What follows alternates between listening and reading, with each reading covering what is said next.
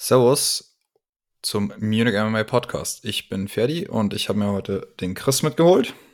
Servus. Und wir unterhalten uns heute über ADCC. Das findet nämlich in zwei Wochen statt. Nämlich am.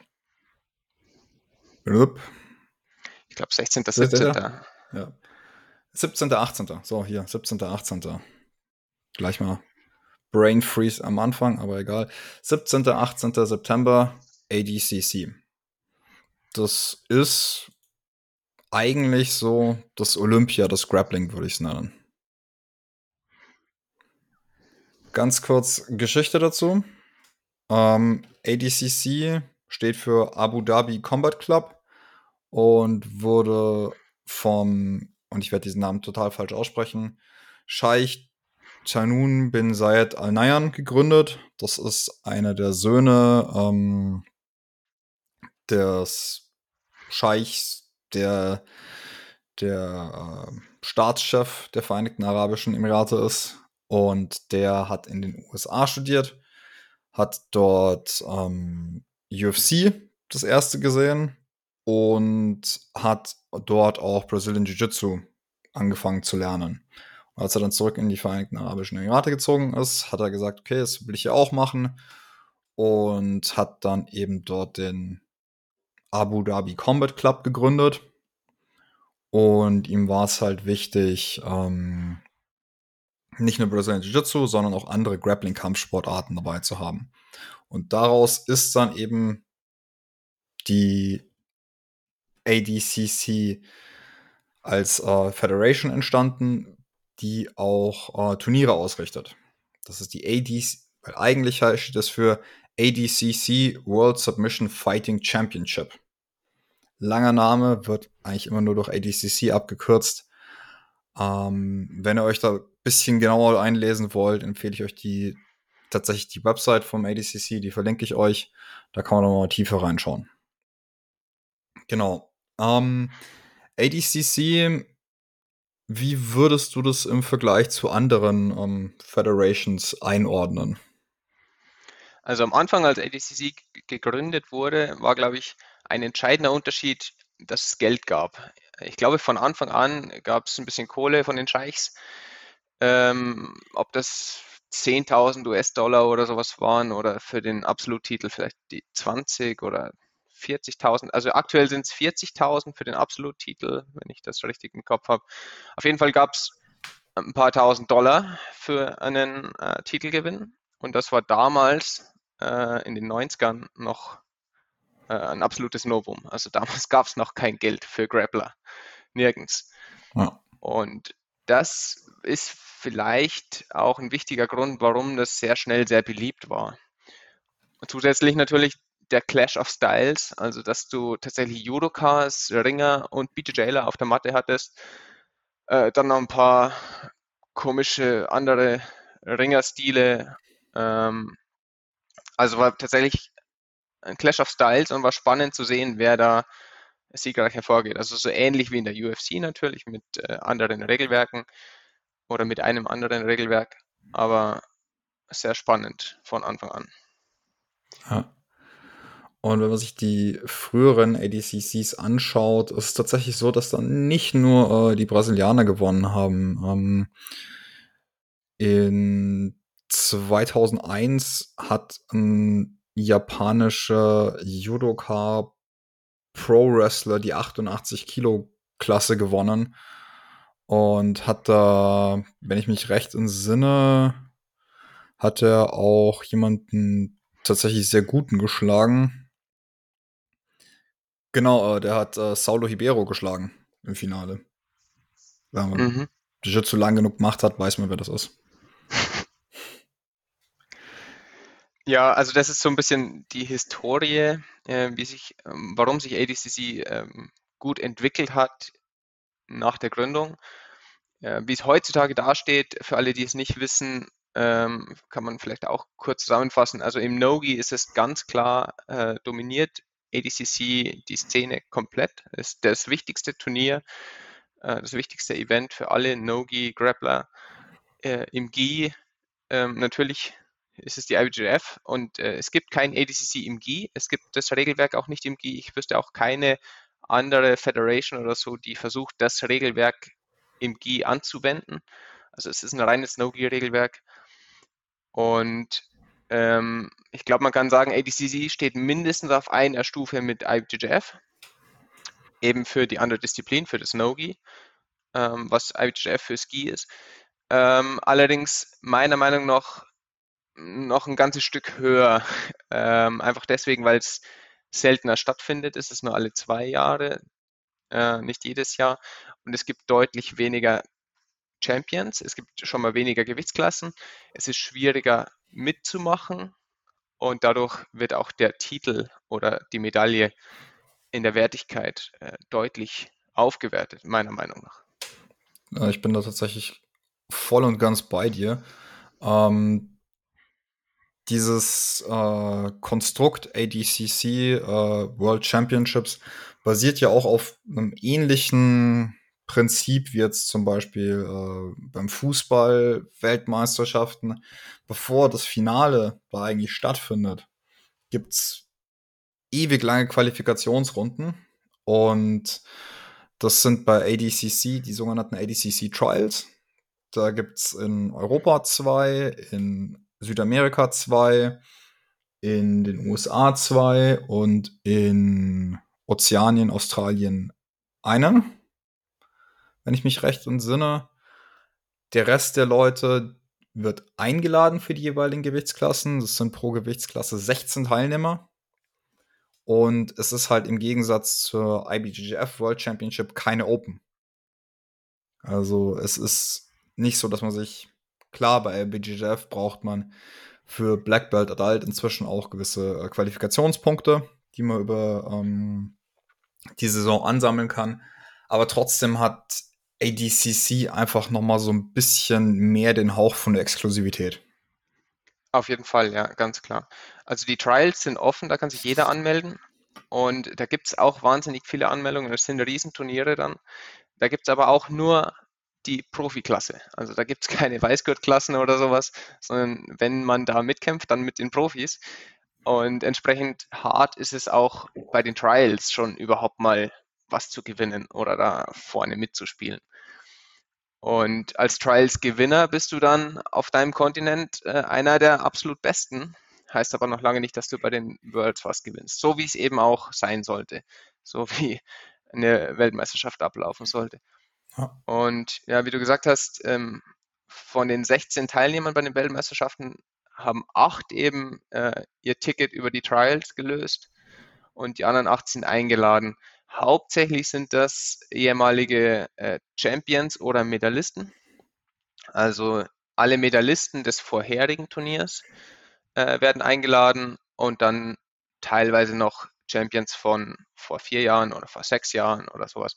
Wenn die Interesse haben, dann werden sie üblicherweise auch wieder eingeladen. Was hier wichtig ist, äh, es ist tatsächlich, was hast du im ADCC-Circuit geleistet? Ist das, was am allerwichtigsten ist. Nicht, was hast du in irgendwelchen anderen Federations oder anderen Superfight Promotions oder sowas geleistet. Das hat natürlich auch eine gewisse Gewichtung, aber das Wichtigste ist, was hast du bei ADCC geleistet? Und das ist auch zu Recht so, weil das Regelwerk schon stark abweicht, auch vom, von anderen Regelwerken, wie zum Beispiel dem IBJJF. Und da würden wir euch auch einen kurzen Überblick geben zum Regelwerk. Aber einen Satz will ich noch sagen zu dem ADCC, ähm, was es an Bedeutung mit sich bringt. Also wer als Sportler eine ADCC-Medaille holt oder gar einen Titel, der hat es meiner Meinung nach geschafft in dem Sport. Also der kann eine Karriere darauf aufbauen. Und äh, mittlerweile ist es sogar so, dass du als Trial-Sieger schon eine Karriere aufbauen kannst. Du kannst äh, dir eine Fangemeinschaft aufbauen, du kannst eine Schule gründen oder wie auch immer. Also da bist du so weit oben und hast äh, so eine Bekanntheit erreicht, dass du den Sport als Profi betreiben kannst von da weg. Und das ist ähm, ein Alleinstellungsmerkmal. Ich glaube, dafür reicht eine IBJJF Worlds Medaille nicht aus. Hm. Also jetzt, wo du es sagst, ich habe davor nicht wirklich drüber nachgedacht, aber ja, doch, würde ich dir zustimmen. Gut, aber dann äh, gehen wir mal zum Regelwerk, oder? Ja, Überleitung. ja. Ähm, erstmal die Zeit. Die Zeiten im ADCC sind, die Kampfzeit ist ein bisschen unterschiedlich ähm, zur IBJJF. Also in den ähm, Vorrundenkämpfen dauern die Kämpfe 10 Minuten. Allerdings gibt es dann auch noch eine Overtime äh, von 5 Minuten. Und die Finalkämpfe dauern sogar 20 Minuten. Also die Kampfzeit ist äh, tendenziell länger oder ist deutlich länger als mhm. in der IBJJF. Ähm, in der IBJJF kämpfen die Schwarzgurte auch 10 Minuten, aber es gibt dann keine Overtime mehr. Und dass die Finalkämpfe einfach mal doppelt so lang dauern und dann auch noch Overtimes. Und hier gibt es, äh, in den Finalkämpfen gibt es sogar zwei Overtimes, wenn, ähm, ja, wenn eben kein Punkt gefallen ist bis dahin und kein Sieger feststeht. Das heißt in Summe 40 Minuten Kampfzeit für die Finals. Und das kommt auch tatsächlich öfter mal vor. Das ist schon heftig. Das ist ähm, eine ganz andere Hausnummer. Ja, also 40 Minuten ist brutal und wir haben jetzt so häufig bei irgendwelchen äh, Submission-Only-Events gesehen, dass 30 Minuten schon richtig, richtig reinhauen können, aber 40 Minuten und die Tatsache, dass ähm, ab quasi der Hälfte der Zeit ähm, Punkte zählen, das ist nochmal was mental was ganz anderes. Da darf man wirklich absolut keinen Fehler machen. Genau, das haben wir jetzt noch nicht erwähnt. Also die erste Hälfte der regulären Kampfzeit, also die ersten fünf Minuten von den zehn, beziehungsweise die ersten zehn Minuten von den 20, gibt es noch keine Punkte. Ähm, das heißt, da kann man dann auch größeres Risiko gehen, zum Beispiel. Das soll ähm, einfach mehr Action ermöglichen. Ab, dann allerdings zählen die Punkte und das ist auch ein Unterschied zu den Sub-Only-Events. Ähm, bei Sub-Only kann man sich auch mal zehn Minuten ausruhen, wenn man in der sicheren Position sich befindet. Ähm, auch in der Mount unten kannst du dich mal ein bisschen ausruhen, kannst wieder Energie sammeln und kannst dann wieder Gas geben und weiterkämpfen. Das kannst du in der ADCC nicht erlauben, weil wenn du dich ein bisschen ausruhst und dadurch Punkte abgibst, dann äh, verlierst du einfach den Kampf. Ja, und das ADCC-Regelwerk ist, wenn man sich ausdrucken würde, kommt auf maximal ein bis zwei DIN A4 Seiten. Aber es ist unfassbar komplex im Vergleich zu Regelwerken, die ähm, komplett, also die ein deutlich größeres Regelwerk füllen. Und ich muss auch ganz ehrlich sagen, ich bin kein Experte, was dieses Regelwerk angeht. Ich habe mir die, ähm, die Regelschulung angeschaut. Ich meine, dass ich ein bisschen mehr weiß, wie jetzt der, der Durchschnitt. Aber es ist trotzdem so, dass ich mir auch immer wieder frage, okay, warum ist das jetzt genau passiert? Ähm, die, also eines der Dinge, die auf jeden Fall äh, erwähnenswert hier sind, sind die negativen Punkte, die es zum Beispiel für Guard Pulling gibt, die im Finale tatsächlich ab der ersten Minute zählen. In den Vorrunden nicht ab der ersten Minute. Das heißt, ich kann mich äh, in meinem Halbfinale, wenn ich es möchte, einfach in Minute 1 hinsetzen, ohne irgendwie Kontakt oder sowas zu haben. Also ich muss niemanden dafür, dafür anfassen. Wenn ich das gleiche im Finale mache, bekomme ich einen negativen Punkt. Und dieser negative Punkt ist nicht wie bei der IBJJF ähm, ein Penalty, der dann nicht in die Wertung mit einfließt, sondern als drittes Scoring-Criteria jetzt hergenommen wird. Nee, das ist einfach minus eins auf deine Punktzahl. Und da haben tatsächlich schon einige Leute jetzt äh, Trials verloren, weil sie das dann im Finale gemacht haben. Ja, also es ist extrem wichtig, ähm, das zu beachten. Und äh, es ändert auch tatsächlich den, den Kampfstil. Also was bedeutet das? Ich kann als reiner Guard-Puller, kann ich eigentlich nicht zu ADCC fahren und erwarten, dass ich da was gewinne. Weil es kann immer einen Gegner geben, der das dann clever gegen mich ausspielt, äh, der mich pullen lässt oder wenn er der bessere Ringer ist, muss ich vielleicht pullen, habe dann einen Minuspunkt auf der Scorecard und äh, laufe dann hinterher. Und wenn der, mein Gegner das eben gut ausnutzt, dann kann er natürlich mit minus 1 gewinnen. Ist dann nicht der schönste Kampf anzuschauen, aber ein Sieg ist ein Sieg. das heißt, jeder, der ADCC kämpfen will, muss eigentlich ringen lernen. Äh, nicht nur eigentlich, er muss ringen lernen und muss das auch aktiv trainieren und viel trainieren. Ähm, das ist eine ganz andere Ausrichtung. Reine Guard-Puller können in der IBJJF weit kommen, im ADCC nicht. Ja. Ähm, das Punkt, also die Punkteverteilung ist auch anders wie jetzt ähm, bei der IBJJF. Für einen Guard Pass gibt es drei Punkte, für Neon Belly, Neon Stomach gibt es zwei Punkte. Für die Mount gibt es auch nur zwei Punkte. Also es ist hier komplett anders. Wenn man den Rücken hat, äh, gibt es drei Punkte. Takedowns, die in der Guard enden, zwei Punkte. Einen cleanen Takedown, also wenn ich jemanden so werfe, dass er keine Guard aufbauen kann, bekomme ich vier Punkte. Und genau das gleiche für Sweeps. Ein Sweep, der in der Guard endet, zwei Punkte und einen sauberen Sweep, wo ich auf der Seite lande, gibt vier Punkte. Was auch anders ist wie bei der IBJJF. Reversals zählen als Sweeps. Das heißt, wenn ich beim Chris in der Side Control unten bin und ihn einmal rüberwälze und dann Side Control oben bin, bekomme ich vier Punkte. Was? Ja, also es sind ein paar Feinheiten auch. Ähm, kleine Unterschiede teilweise, ja, gibt es halt einen Punkt mehr oder weniger als bei der IBJJF, aber das mit den Reversals zum Beispiel ist schon äh, muss man wissen, ja, äh, ist extrem wichtig. Und man muss natürlich auch seinen Kampfstil dann entsprechend anpassen. Also es ist auch wichtig, dass man dann so trainiert, ähm, wenn man sich darauf vorbereitet und dass man das beachtet. Und teilweise ist es auch als Zuschauer ein bisschen schwer zu verstehen. Dann wundert man sich, wo kommen die Punkte her? Dann war es eben ein Reversal zum Beispiel. Wenn man das nicht gewöhnt ist, wenn man nicht regelmäßig, sondern nur alle zwei Jahre mal ADCC schaut, dann ähm, ja, ist das teilweise nicht direkt verständlich. Und darüber hinaus ist auch so, der Ref, der auf der Matte steht, der ist nicht dafür verantwortlich, Punkte anzuzeigen. Das ist auch nicht dem sein Job, diese Punkte zu geben.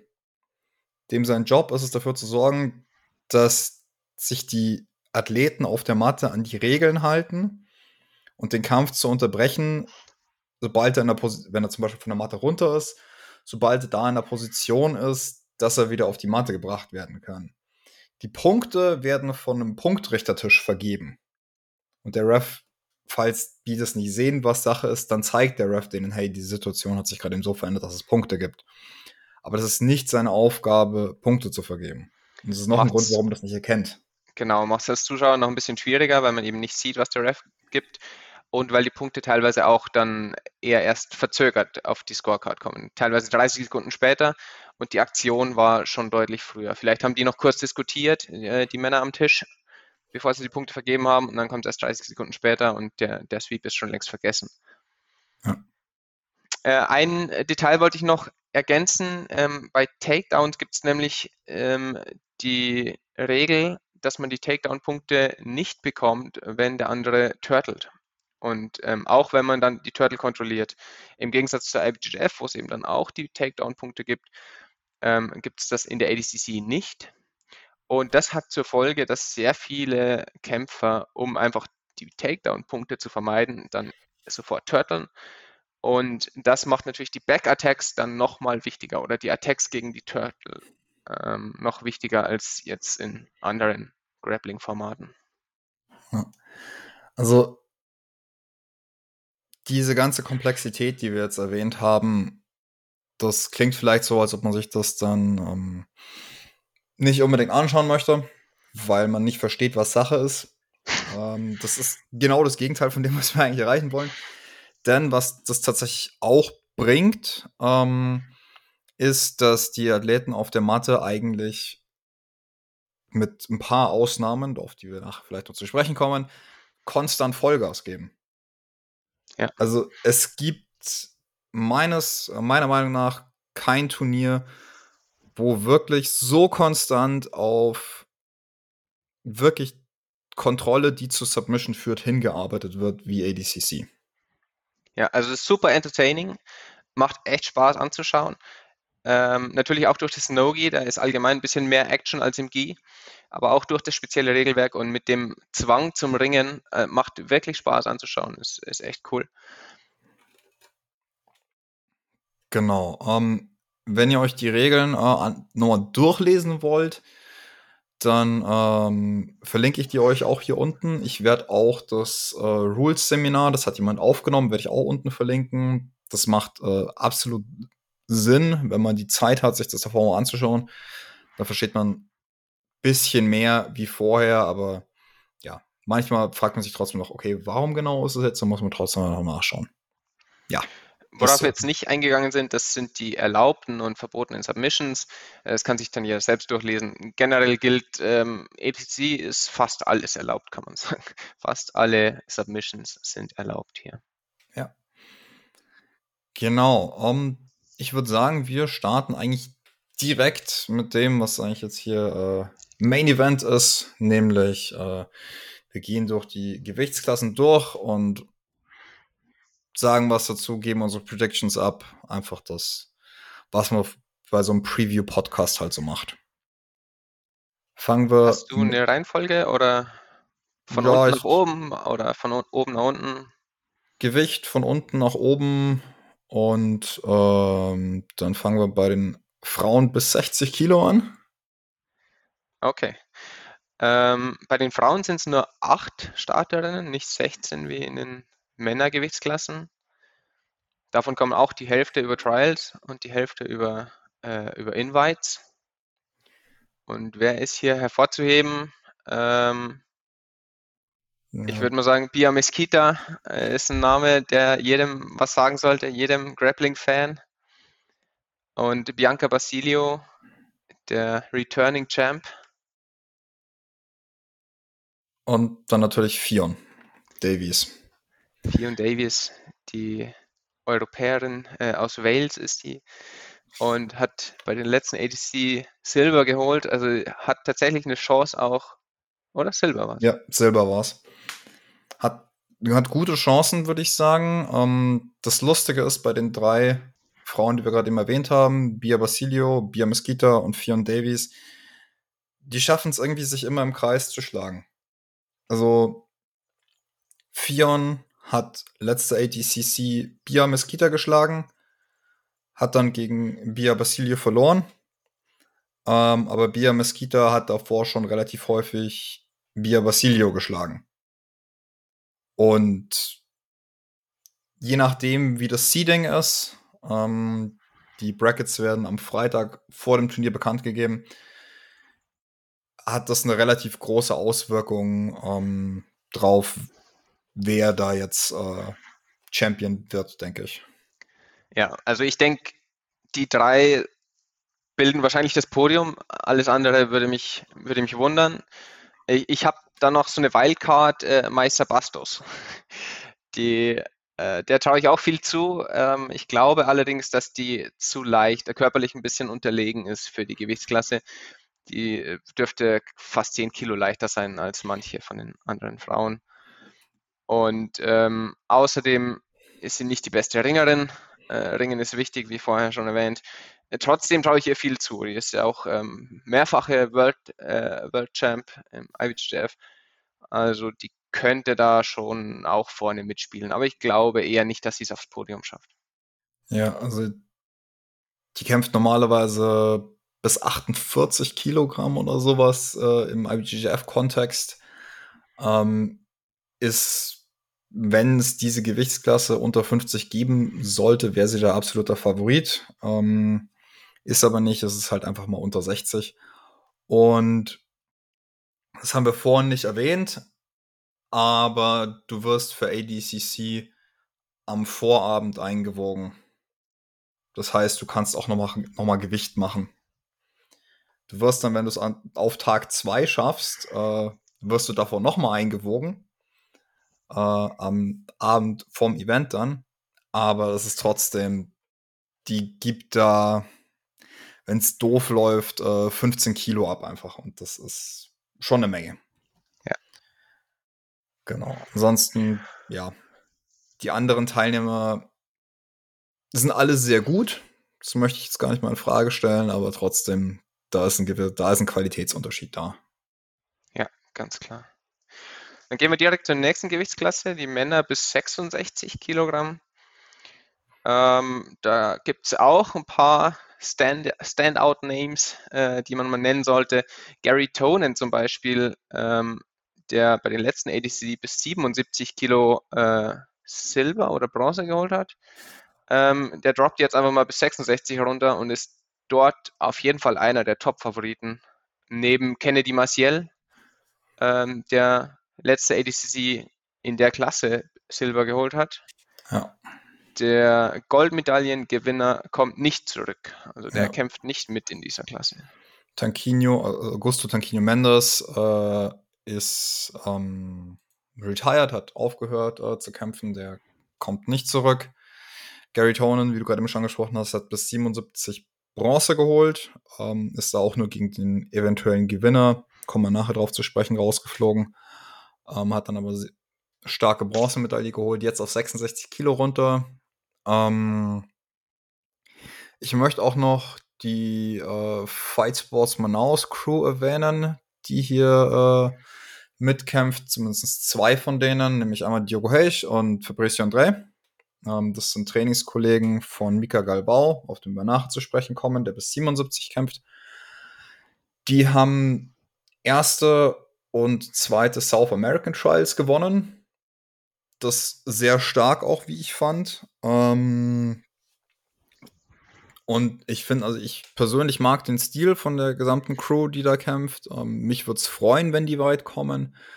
Und ich denke auch, dass bis 66 eine Gewichtsklasse ist, die relativ offen ist. Ja, da gibt es nicht so die ganz klaren Favoriten. Ja, wie gesagt, Gary Tonen, Kennedy Maciel sind auf jeden Fall Top-Favoriten in der Klasse. Ja. Aber es gibt auch noch einige andere, denen man es zutrauen könnte. Äh, ich möchte hier noch Keith, Keith Krikorian erwähnen. Ähm, ist auch schon fast ein Veteran im ADCC-Regelwerk. Ähm, 10th Planet, Black Belt. Finde ich auch sehr entertaining immer anzuschauen, super gut. Ähm, und wenn ich auch erwähnen möchte, äh, Cole Abati, äh, mhm. gerade mal 16 oder 17 jetzt vielleicht, 17 Jahre ja. alt. Ähm, wenn der gewinnen würde, dann wäre der jüngste ADCC-Sieger äh, aller Zeiten. Ähm, aber über Gewinne müssen wir noch gar nicht sprechen. Aber ich traue es ihm auf jeden Fall zu, dass er, dass er weit kommt, zumindest mhm. mal ins Halbfinale oder so. Und auch das wäre schon eine gewaltige Leistung von so einem ja. jungen Kerl. Also er würde dann von seinem Coach ähm, den Titel jüngster ADCC-Gewinner ähm, äh, übernehmen. Also er trainiert unter Guy und äh, Rafa Mendes bei Art of Jiu-Jitsu. Und Rafa Mendes ist zurzeit noch der jüngste ADCC-Gewinner. Mit, mit 20 Jahren. 20, ja. Ja. Ähm, also wäre schon krass, wenn Cole es schaffen würde. Ich möchte Ashley Williams hervorheben noch. Das ist der erste Euro, der hat die ersten European Trials gewonnen. Er kommt auch aus Wales. Ähm, einfach weil der einen, also ich finde, der hat einen sehr starken äh, Stil für ADCC. Also er ist nicht so auf die, ähm, wie viele Briten, möchte ich mal sagen, ist er nicht so auf diese Leglock-Schiene gefahren da, da würde ich nachher eh noch mal ganz gerne mit drüber reden, so Trends, was wir erwarten, ähm, sondern der ist äh, tatsächlich äh, sehr stark ringerisch, äh, sehr starkes Pressure Passing, hat auch einige gute Leglocker geschlagen bei den Trials, äh, dann auch in diversen Superfights und so. Klar, es ist nochmal was anderes, die World Championships, aber ich würde es ihm wünschen, dass er einfach mal weit kommt, weil der ja. ist ein guter Represent Representative für europäisches Jiu-Jitsu. Ja, also auf jeden Fall, äh, der kann alles, sehr well-rounded, wie man so sagt. Ähm, dem traue ich auch viel zu. Ich glaube nicht, dass es gewinnt, aber hey, wenn der eine Bronzemedaille holt oder so, ich würde es richtig feiern. Wäre echt cool. Ja. Ja. ja, Frauen über 60? Ja. Also Kilogramm, nicht Jahre. Gut, okay. wen haben wir da? Wir haben natürlich Gabi Garcia. Äh, ich weiß nicht, wie oft die viermal oder fünfmal schon ADC gewonnen hat. Ähm, von ihren anderen Titeln braucht man gar nicht anfangen aufzuzählen. Da gibt es zu viele. Ist jedermann ein Begriff, glaube ich. Äh, Gabi geht wieder als Top-Favorit rein, das ist äh, ganz klar. Ähm, allein schon deswegen, weil sie körperlich allen anderen Frauen in der Gewichtsklasse äh, weit überlegen sein wird. Ich glaube, dass sie über 100 Kilo wiegt und äh, ist auch fit. Also die hat einen Bizeps wie wir beide zusammen. Ja, zusammen. ähm, ja, also da, da, ich weiß nicht, was man äh, da noch an Superlativen ansetzen kann. Äh, das ist ihr Regelwerk. Ist jetzt nicht, vielleicht nicht unbedingt super schön anzuschauen, wie das kämpft, aber sie kämpft sehr gut. Ja. Ähm, ansonsten, wir haben. Wir haben Kendall Rusing, Rafaela Ja. Geddes. Die beiden äh, finde ich beide sehr schön anzuschauen. Auch sind richtig gute Kämpferin. Rafaela Geddes ist ja von, von Athos. Wo trainiert Mhm. eigentlich Kendall Rusing? Weißt du das? Ähm, ich habe für die ADCC trainiert sie, glaube ich, mit 10th Planet Freaks, Ah, Okay. der Crew, also die dann was sich zusammengefunden haben. Ansonsten ist sie auch mit äh, Pedigo Submission Fighting äh, teilweise unterwegs. Also Mhm. kommt gerade eben rum, was Gyms angeht. Macht's aber auch jetzt nicht unbedingt schlecht. Und Elizabeth Clay ist auch noch ein Name, der vielleicht manchen was sagt. Der traue ich prinzipiell auch einiges zu. Ich glaube aber, dass die zu leicht ist auch für die Klasse. Ich glaube, dass die nur irgendwo zwischen so um die 65 Kilo oder sowas wiegt, vielleicht 70. Und wenn du da einer Gabi Garcia gegenüberstehst, dann Ja, ist das also wahrscheinlich zu wenig. ich hätte mir, ich hätte sie auch höher gerankt, wenn sie jetzt auf den Trials nicht eher schlechte Performances abgeliefert hätte. Also sie hat ähm, beide, sie hat sich für beide Trials angemeldet gehabt, äh, North American, wobei man natürlich nur ähm, bei der, beim zweiten Trial den Invite hätte bekommen können. Äh, sie hat auch beide Trials gekämpft, äh, hat aber beide nicht gewonnen. Ähm,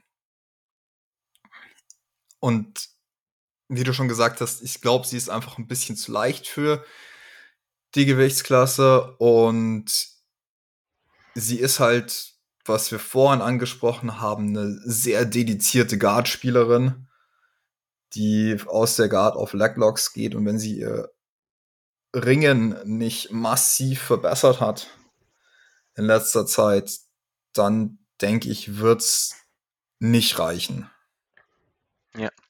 Also ich glaube, die Klasse ähm, hat eine klare Favoritin, das ist Gabi Garcia, ähm, ganz klar.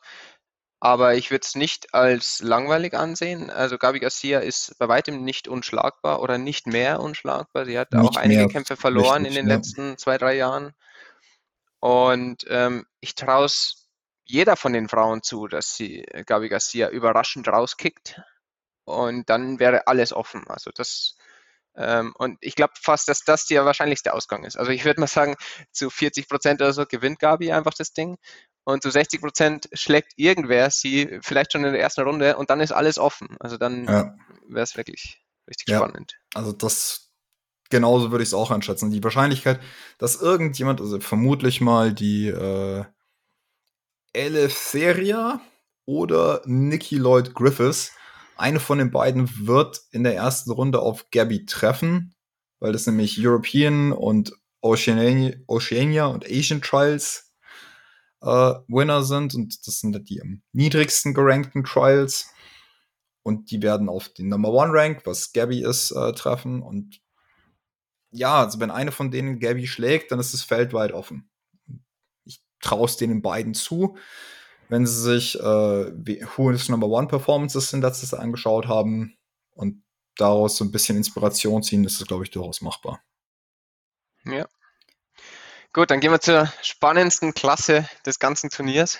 Ja, ja. Das sind die Männer bis 77 Kilogramm. Das ist Jedes- Wahnsinn, wie die Klasse besetzt ist.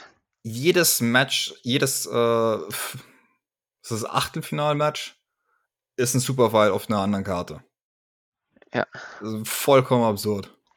We- Wen soll man da hervorheben? We- Wen soll man nicht hervorheben? Also, das- äh, Ne, das ist eine, du musst, muss man tatsächlich fast alle durchgehen. Also Ähm, zählen wir mal auf. JT Torres ist der Returning Champion und als solcher sollte er eigentlich auch Favorit sein. Ja. Ähm, ist aber nicht ganz klar, weil so viele Hammernamen da mitkämpfen, dass nicht mal klar ist, ob er als Champion wirklich Favorit wäre. Zum Beispiel ist hier Michael Galvao äh, Ja. in der Klasse und der hat einfach mal alles zerlegt, seit er bei den Erwachsenen mitkämpft und reitet so auf so einer Hypewelle, ähm, dass er vielleicht als Topfavorit in der Klasse in das Turnier reingeht. Mhm. Ähm, dann die beiden Euro European Trials Winner. Äh, einmal Oliver Tasa, der auch schon, den, den du als Veteran zählen kannst, der äh, schon ADCC gekämpft hat, ähm, äh, nach wie vor bei äh, New Wave trainiert. Glaube ich. Ist auch nicht so wichtig, aber auf jeden Fall, der richtig was kann. Und wenn er einen guten Tag erwischt, äh, dann kann er auch hier in der Gewichtsklasse einiges reißen. Tommy Langecker, der gesagt hat, okay, ich ziehe jetzt mal ein Gi aus äh, und gewinne Trials. Also vor den Trials hätte ich den nicht sehr hoch gerankt. Ich hätte, ich hätte auch nicht mal gedacht, dass der die Trials gewinnt, weil er eben eigentlich nur Gi kämpft. Seit vier Jahren oder so hat er kein No-Gi gekämpft. Aber sein Auftritt bei den European Trials war so stark, war so dominant, das hat mich echt beeindruckt. Und es ist keineswegs so, dass, dass es ein einfacher Weg war oder dass die Trials schwach besetzt waren. Also das Beste, was Europa zu bieten hat, war auf diesen Trials. Und ähm, wenn ihr denkt, dass Europa nicht viel zu bieten hat, das ist auf jeden Fall falsch. Oliver Tasa ist äh, rübergekommen für die Trials und der hatte ordentlich zu kämpfen. Das war richtig knapp. Äh, der hat zwar die Trials gewonnen, aber, aber knapp, nicht dominant. Und Mhm. Langacker war ein Stück dominanter, würde ich sagen, wie der da durchmarschiert Ja. ist durch die zweiten Ja. Trials. Ja. Und Also der das war hatte beeindruckend. im Finale hatte er Ross Nichols, der letztes Jahr auf äh, ADCC gekämpft hat und gegen ähm, gegen Lucas Lapri eine der besten Performances abgeliefert hat. Oder was gegen JT? Gegen einen von beiden. Auf jeden Fall richtig gut. Ähm, Wenn das das Finale war, dann war, glaube ich, Halbfinale gegen den Szczecinski. Äh, ein richtig krasser Leglocker, der Pole. ja, Ähm, das war das war Tasa, oder?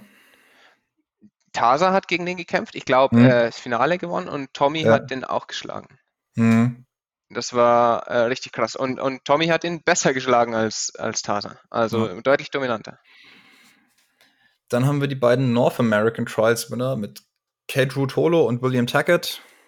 Ähm, beide Rutolos, äh, Cardio-Maschinen, haben einen richtig unangenehmen Stil zu kämpfen. Ähm, also wirklich äh, auch super schwer einzuschätzen. Jedes Mal, wenn man die sieht, werden die besser.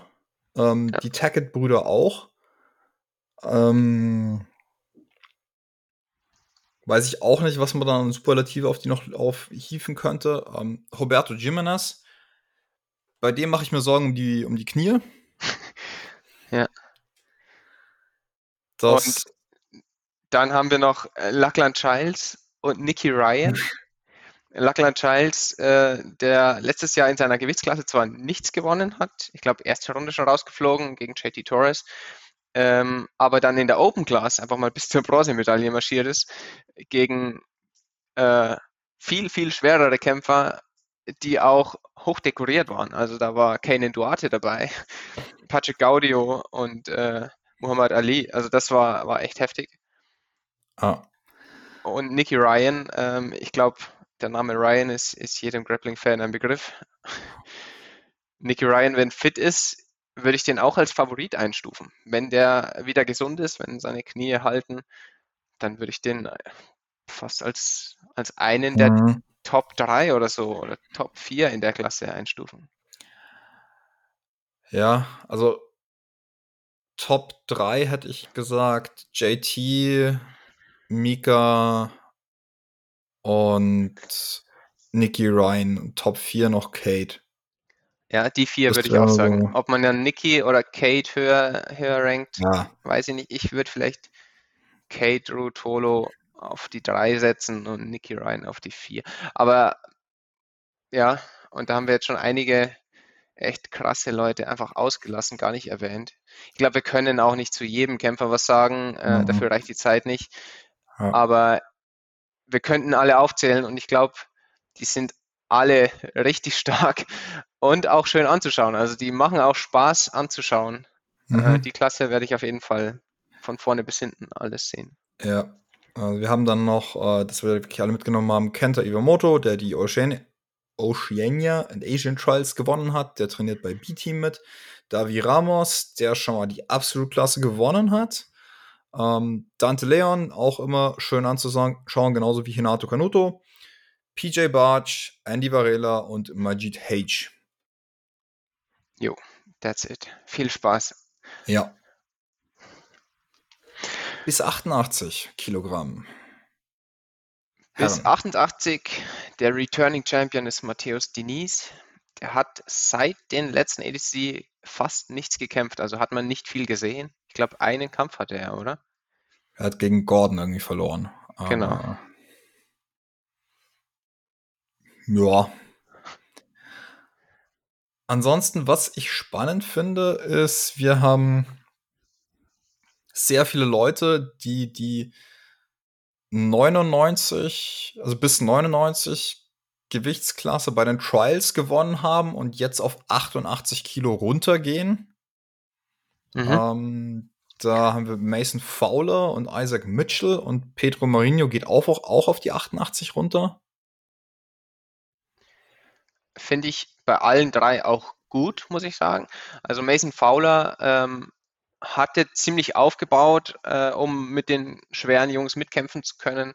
Ähm, aber er hat eigentlich meiner Meinung nach nicht den Körper dafür. Also er war ein bisschen aufgeschwemmt, äh, ein bisschen speckig geworden. Wenn der jetzt bis 88 antritt, dann glaube ich, ist er wieder topfit. Also das gefällt mir gut. Isaac Mitchell war nie so schwer. Ich glaube, der wiegt nur 85 oder sowas und hat die 99 gekämpft äh, bei den Trials damit er wahrscheinlich oder wahrscheinlich damit er äh, mit seinem Teamkollegen Craig Jones tauschen kann. Also Craig Jones war bis 88 eingeladen. Isaac Mitchell hat sich jetzt bis 99 quasi qualifiziert und die beiden tauschen Gewichtsklassen. Craig Jones geht eins hoch und Isaac Mitchell geht runter. Ja, ich habe Craig dieses Jahr live gesehen auf dem Camp. Ich wüsste nicht, wie der auf die 88 hätte runterkommen sollen. Nein. Gut, er hat bei der letzten ADCC auch die 88 gekämpft, also es wäre irgendwie schon möglich gewesen, aber er hätte halt ordentlich Gewicht machen müssen, mit Sicherheit. Ja. Und Pedro Marinho, das wusste ich tatsächlich nicht, dass der auch die, bis 88 runtergeht. Der steht ja auch massiv da, also schon Power, der Mann. Hm. Und ähm, kürzlich gegen Gordon, weißt du noch, wie schwer er da war, wie schwer er sich eingewogen hat? Aber schon um die 100 Kilo, oder? Weiß ich tatsächlich nicht, nee. Er war nicht viel leichter als Gordon, irgendwie so plus minus zwei Pfund. Mhm. Ähm, also ich hätte gesagt, so um die 100 Kilo war der damals auf jeden Fall. Dass der jetzt bis 88 runtergeht, ist schon heftig. Aber ich, also von der Körperhöhe her hätte ich gesagt, das ist die richtige Entscheidung. Ja, also wenn er es schafft, äh, dann wird er körperlich auf jeden Fall einer der stärksten in der Klasse sein. Und er ist auch ein guter Ringer, also sein Game ist für ADC sehr gut geeignet. Würde ich auf jeden Fall auch als Favoriten mhm. einstufen, mhm. als einen der Favoriten in der Klasse. Ja.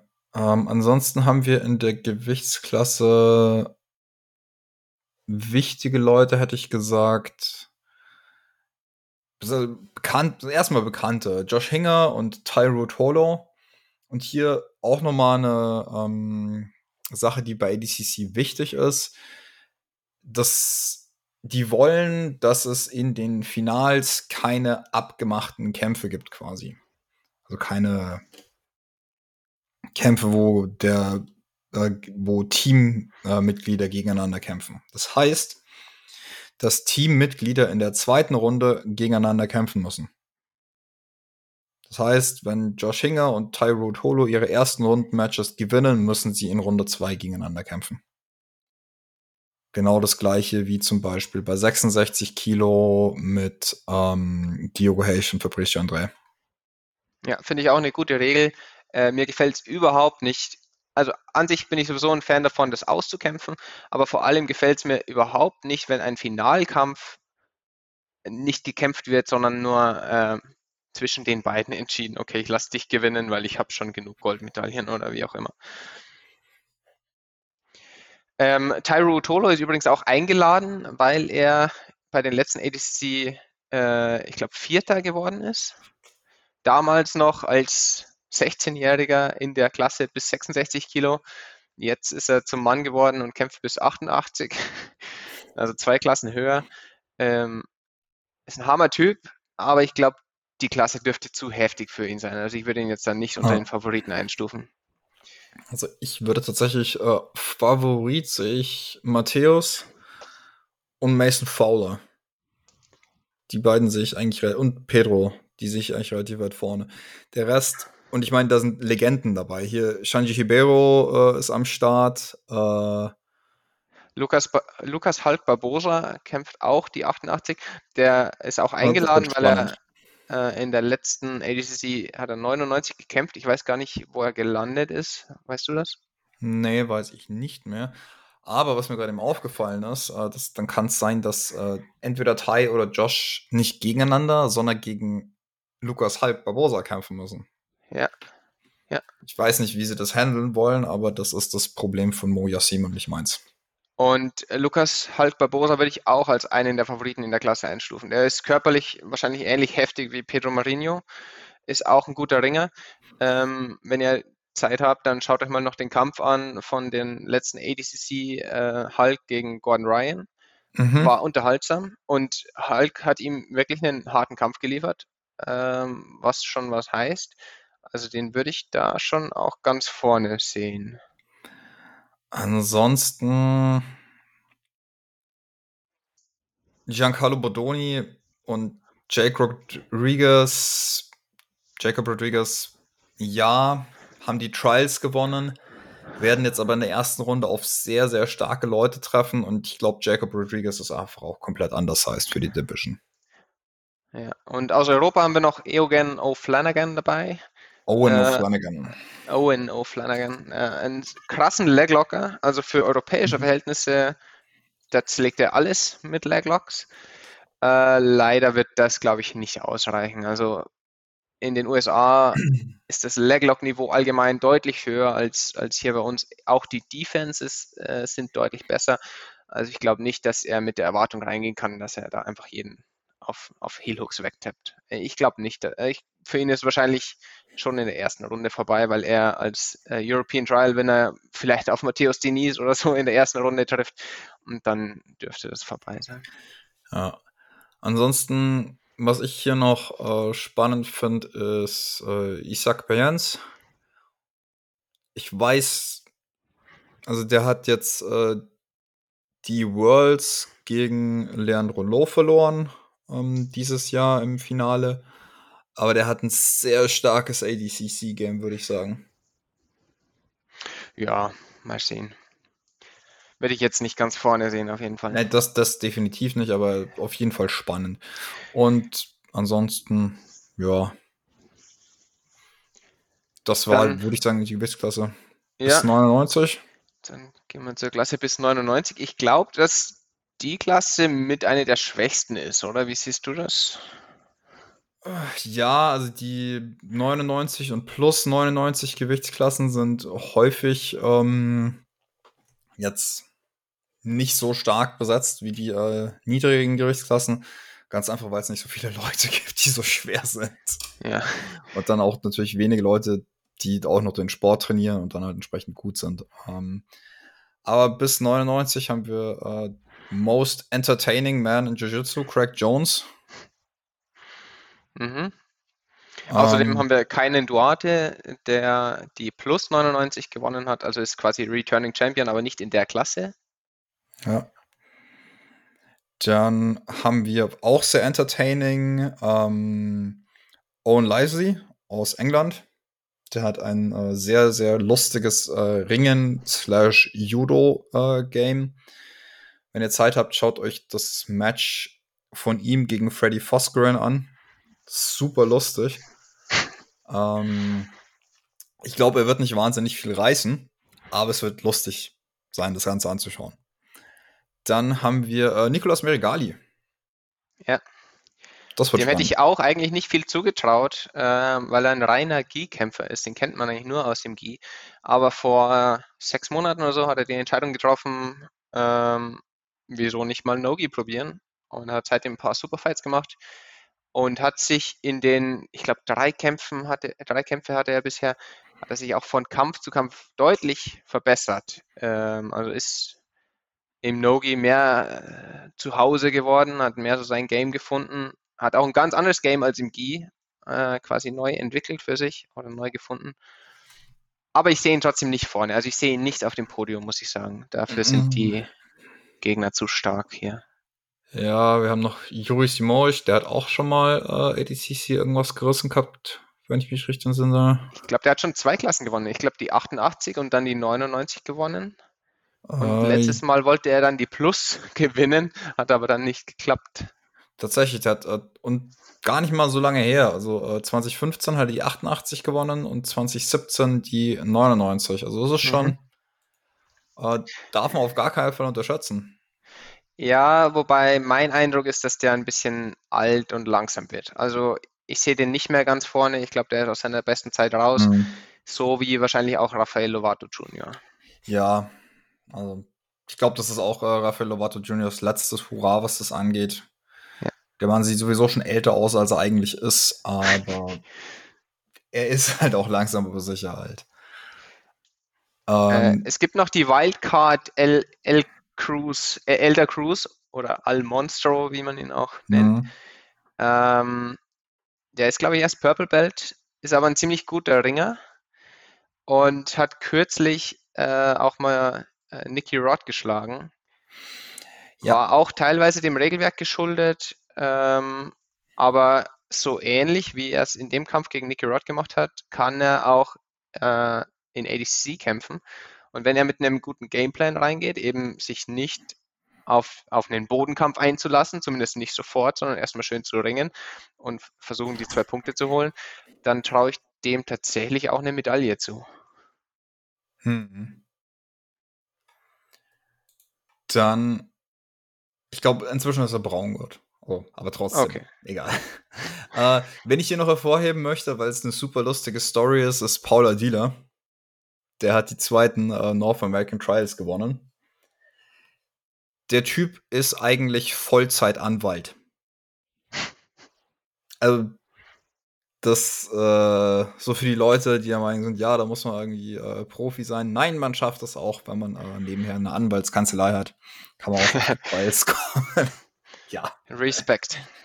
Definitiv, also massiven Respekt an Paula Dieler an dieser Stelle. Ähm, Vorbild für uns alle.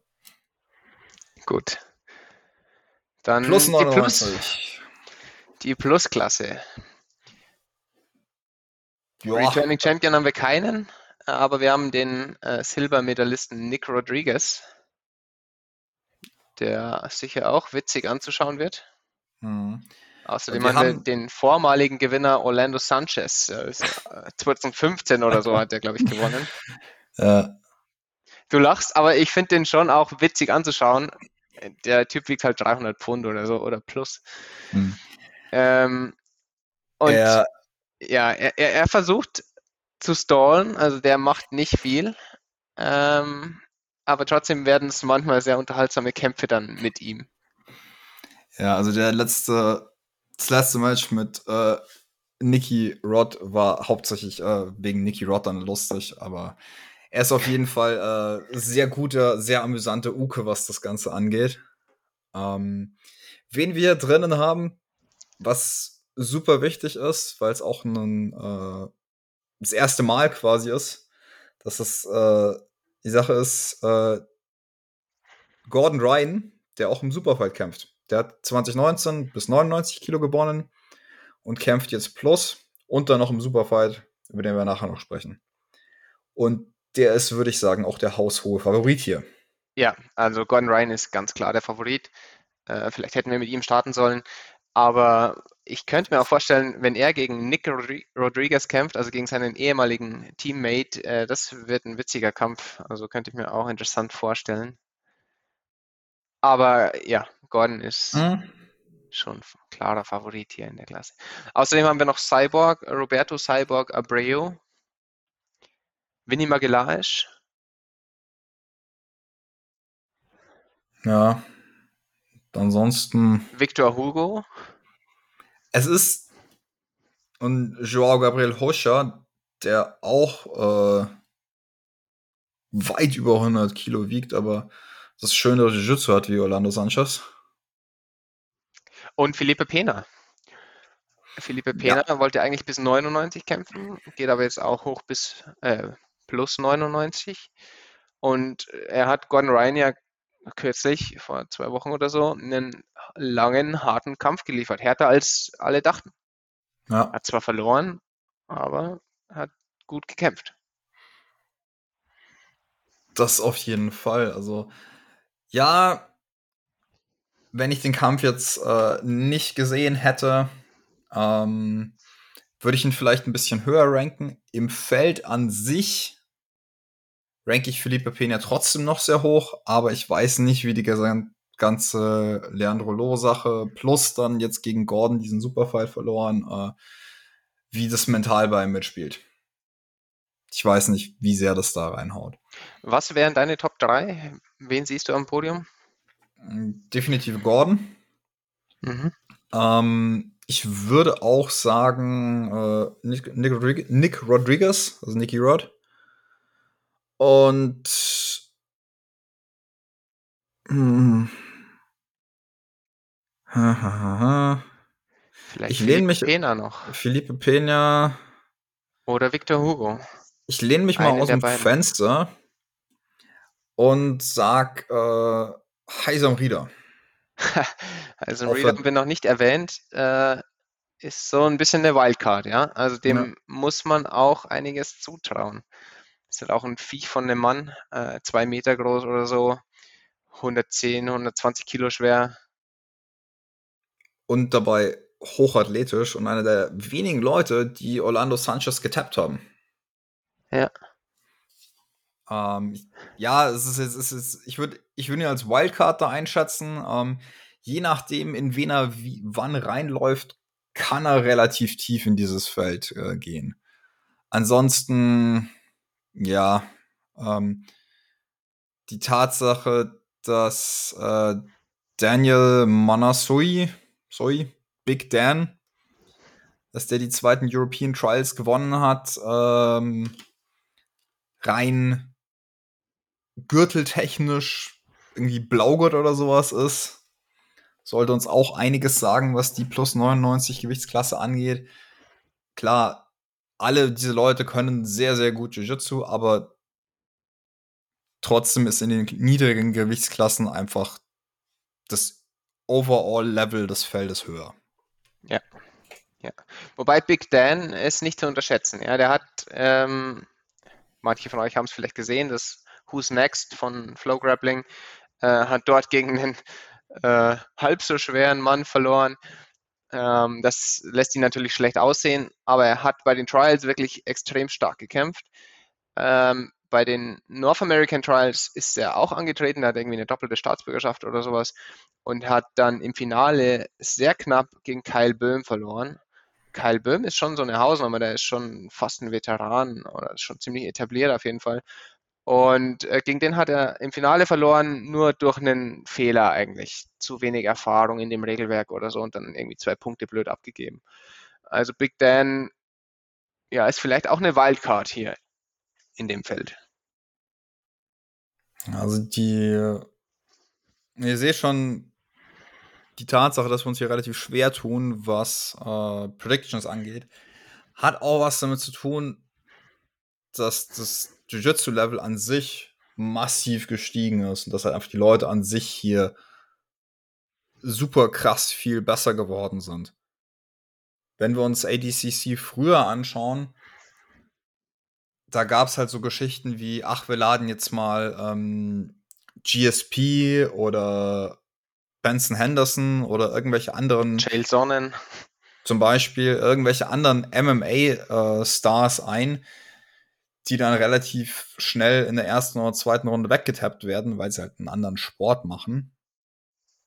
Ähm, ist jetzt aber halt so, dass das nicht mehr der Fall ist. Nee, äh, es gibt einfach genug sehr gute Leute, die jetzt hier sind. Ja. Und ja, es gibt mittlerweile eben auch sehr viele No-Gi-Spezialisten, äh, die kein oder fast kein Gi trainieren. Ähm, und es gibt nicht mehr so viele, äh, wie es früher war, dass es eigentlich lauter Gi-Kämpfer sind, die einfach äh, dann mal ein paar Monate lang nur im No-Gi trainieren und dann ADCC kämpfen und gewinnen teilweise. Ähm, das ist jetzt auch nicht mehr so der Fall. Es gibt zwar solche Leute auch äh, in den Klassen, haben wir ja teilweise auch hervorgehoben, aber es ist eher die Ausnahme. Deswegen haben wir es ja auch explizit erwähnt, wie zum Beispiel bei Tommy Langacker und ähm, Nicolas Merigali. Klar, es gibt noch Leute, die beides machen, äh, die Ruth Holos und Mika Galvao, aber auch das sind einfach, hier sind sehr viele Leute, die sich wirklich auf äh, Nogi äh, gerade konzentrieren. Gut, dann bleibt eigentlich nur noch ein Kampf, äh, über den man sich auch lange unterhalten kann, wenn man das möchte. Ich, wir werden es versuchen, ein bisschen kürzer zu halten. Das ist der ADC Superfight. Ist auch eine Besonderheit von ADCC. Ähm, es gibt immer einen. Ach so, erstmal muss man vielleicht noch die Absolutklasse erwähnen. Ja. Oh ja. Es gibt noch die Absolutklasse. Dort darf jeder mitmachen, jeder ADCC-Kämpfer. Die Klasse gibt es nur bei den Männern im Übrigen, gibt es nicht bei den Frauen. Ähm, also dort kann sich jeder anmelden und äh, es ist auch, auch ein Turnierformat, äh, komplett unvorhersagbar, wer da auf wen trifft. Und ähm, der Sieger der Absolutklasse ist natürlich sowas wie ja, der beste Grappler, den es momentan gibt. Und derjenige, der Sieger der Absolutklasse, tritt dann im nächsten ADCC gegen den Superfight-Winner äh, wiederum an, um den Superfight-Titel. Also es ist auch noch ein Extra-Titel den es zu ja. gewinnen gilt. Also diesen Superfight-Titel, den hat André Galvao jetzt seit 2013 äh, oder 15? 2013 tatsächlich. Ähm, Braulio Estima hat den äh, Superfight 2011 gegen Jacare gewonnen. Und dann hat André Galvao gegen Braulio Estima 2013 hat er sie den Superfight-Titel äh, geholt, hat ihn dann gegen äh, Roberto Brave verteidigt, hat ihn dann gegen Claudio Calasanz verteidigt und letztes ADCC 2019 hatte ihn gegen Felipe Peña verteidigt. Also André Galvao ist sowas wie der King of ADCC. Also er ist wirklich, oder sein Kampfstil ist auf ADCC-Regelwerk optimiert er hat früher auch IBJJF gekämpft, aber ich glaube seit seinem Superfight-Titel nur noch ADCC und er macht auch dann nur noch die Superfights. Er kämpft auch nichts zwischendurch ähm, und hat, wie gesagt, seinen Kampfstil, seinen Gameplan dafür optimiert. Und ähm, was gibt es da zu André Galvao noch zu sagen? Ähm, also ja, also, mit Gordon Ryan ist André Galbao wahrscheinlich fast ein Kopf kleiner. Ja. Ähm, ist auch ein bisschen leichter, aber nicht so viel leichter. Also der ist ziemlich massiv. Äh, vor allem für ADCC baut er immer ordentlich Muskeln auf. Ähm, steht dann auf der Waage wie, wie ein Bodybuilder. also echt massiv und gerippt. Ähm, ja, viel Gewichtsunterschied dürfte gar nicht sein mit Gordon Ryan. Äh, trotzdem ist Gordon Ryan der, der größere Mann und auch der schwerere Mann. Wahrscheinlich, ne, ich weiß nicht, ob er auch stärker ist. Ja, äh, was hier auch noch dazu zu sagen ist, ganz, ganz kurz erwähnt, äh, die Wahrscheinlichkeit, dass irgendjemand auf irgendwelchen äh, Supplements ist bei ADCC, ist 100 Prozent. ähm, es wird nämlich, es gibt keinerlei äh, Regelungen, die äh, Steroide, TRT, sonst irgendwas verbietet. Das heißt, äh, man setzt sich selbst auf einen Nachteil aus, wenn man das Zeug nicht nimmt. Das wenn man das möchte, so, ja. wenn man das möchte, okay. Ähm, aber wenn man sich jetzt die äh, Physik von so manchmal ADCC-Kämpfer anschaut, ganz besonders auch von André Galvao, ähm, ja, da kann man sich relativ sicher sein, dass die Kollegen ordentlich stoffen. An hu- 100% würde ich es trotzdem nicht ansehen. Ich glaube, dass es bei den Frauen ein paar Leute gibt, die natürlich unterwegs sind. Und ich glaube, auch in den leichteren Männerklassen gibt es schon einige, die auch nichts nehmen oder nichts verboten ist. Ähm, in ADCC ist es eben nicht verboten. Also da äh, ist alles erlaubt. Ähm, in anderen Verbänden äh, gibt es Dopingkontrollen und da ist sowas verboten. Da fallen einige der Leute hier einfach mal raus. Ja. Gut, zum Superfight. Ähm, wen siehst du da als Favoriten reingehen? Es ist so schwierig, weil André Galvao halt, weil er kämpft halt seine Superfight alle zwei Jahre. In diesem Fall sind es sogar ähm, 2019, 20, 21, 22, sind es vier Jahre quasi. Drei sind. Äh, 2019 war das letzte ADCC, 19 Mhm. bis 22 sind drei Jahre. Mhm. Aber ja, Trotzdem, es sind drei Jahre, die wir ihn nicht kämpfen haben sehen. Ähm, den letzten Kampf gegen Felipe Pena hat er klar gewonnen. Ähm, war super physikalisch das Ganze. Ähm, aber Gordon ist halt Gordon.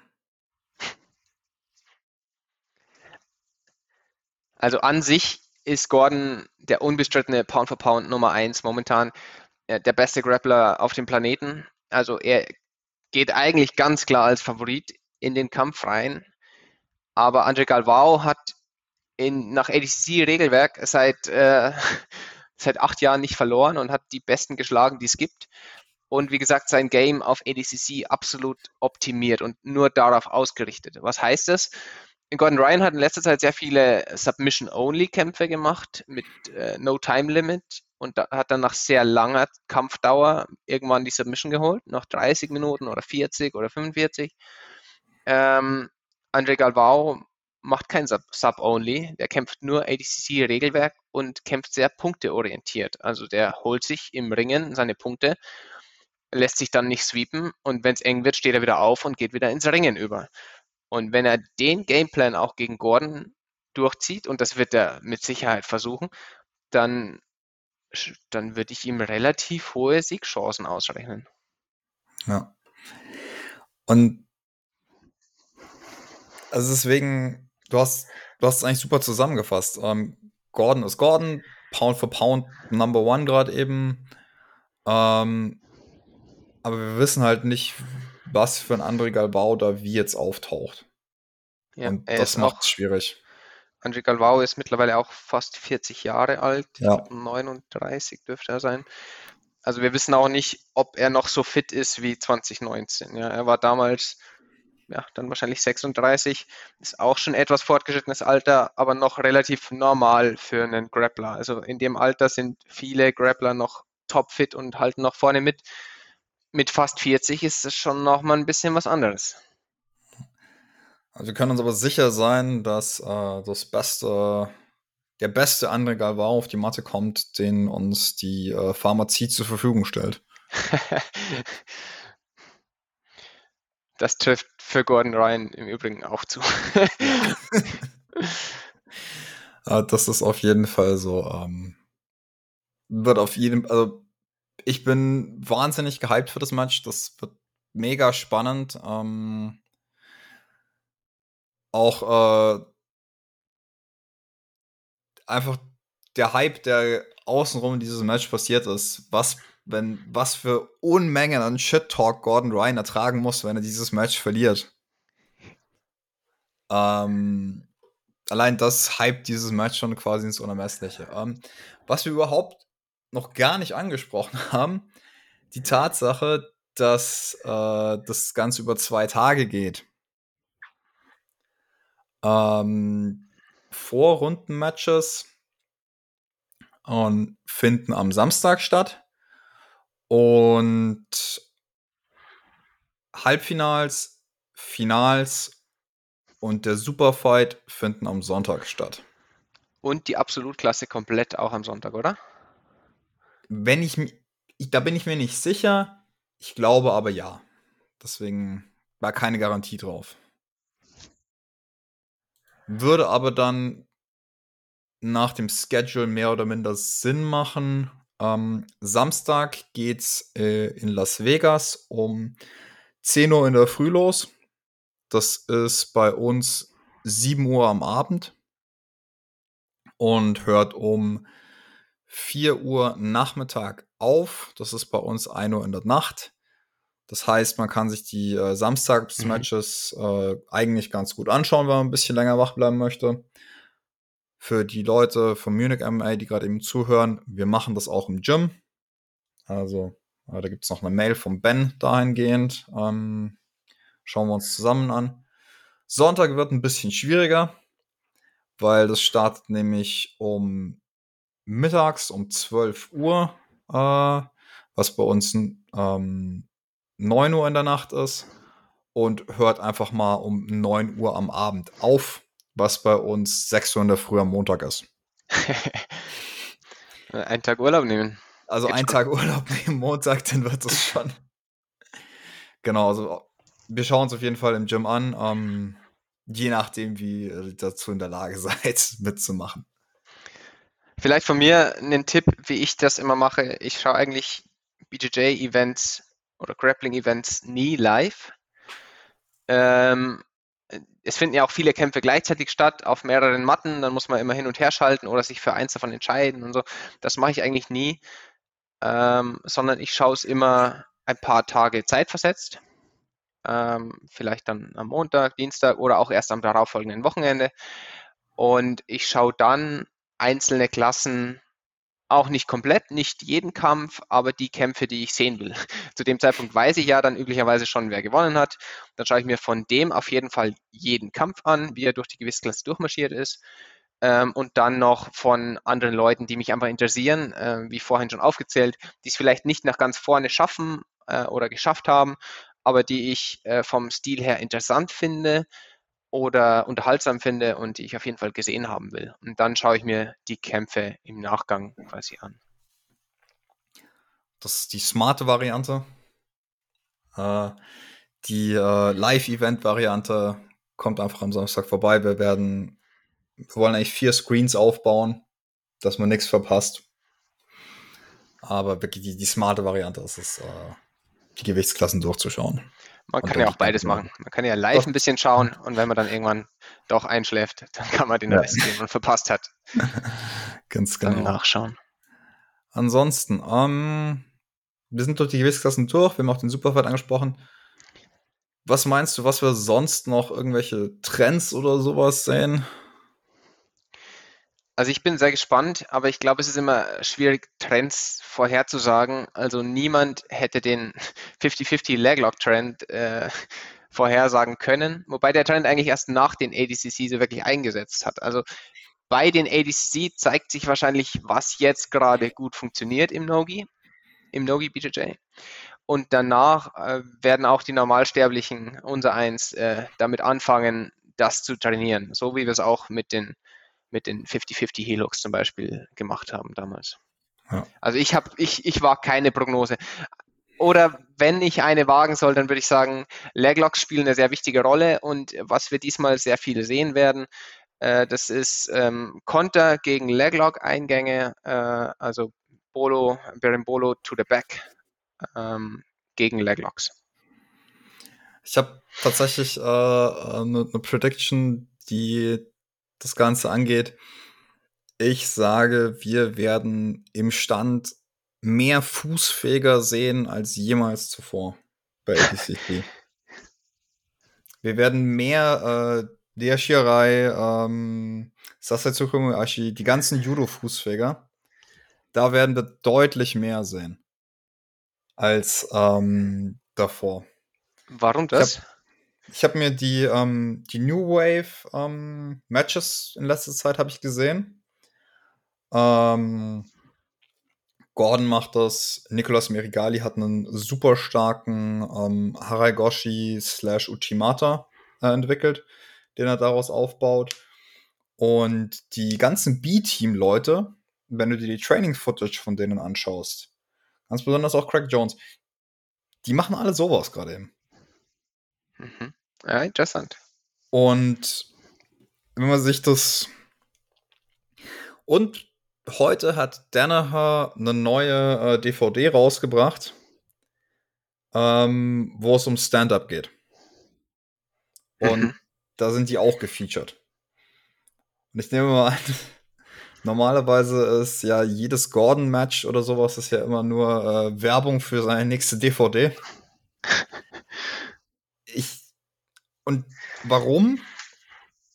Weil du damit das Problem löst, was du hast, wenn du klassisches Ringen machst, was auf Shoots basiert.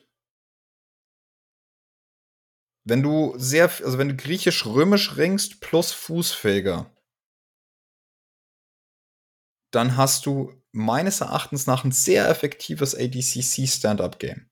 Weil was wir vor zwei Jahren ganz besonders gesehen haben, wenn wir uns Orlando Sanchez anschauen, der Gameplan ist knallharter Collar-Tie und den anderen damit rumschubsen. Und wenn du dagegen gut arbeiten kannst, und das kannst du mit Fußfägern und ähm, Duck Anders und sowas machen, dann funktioniert es einfach besser, wie wenn du in den Shot reingehst und das größte Problem ist ja, wenn ein Shot ist, dass du in einem Front Headlock landest. Und der ist im Jiu-Jitsu noch mal sehr, sehr viel gefährlicher wie jetzt beim Ringen. Weil wir mit Guillotines, Darces, was auch immer da arbeiten und das Match halt dann sofort vorbei sein kann. Wenn du griechisch-römisch ringst plus Fußfeger hast, dann hast du dieses Problem nicht. Ja. Interessante Prognose, ja. Also ich bin auch gespannt, was für ein Ringen wir sehen werden. Ähm, auf jeden Fall wird es kein klassisches Freistilringen. Also gerade dieser tiefe Stand, dieses vornübergebeugte, das gibt es im Grappling mittlerweile eigentlich kaum mehr. Äh, eine Zeit lang gab es auch Kämpfer, die so gerungen haben oder so Stand gekämpft haben.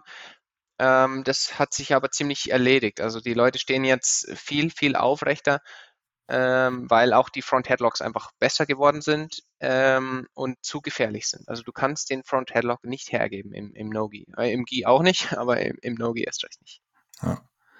Also deswegen, das ist meine ähm, Prediction, was äh, Trend angeht. Vielleicht liege ich richtig, vielleicht liege ich komplett falsch.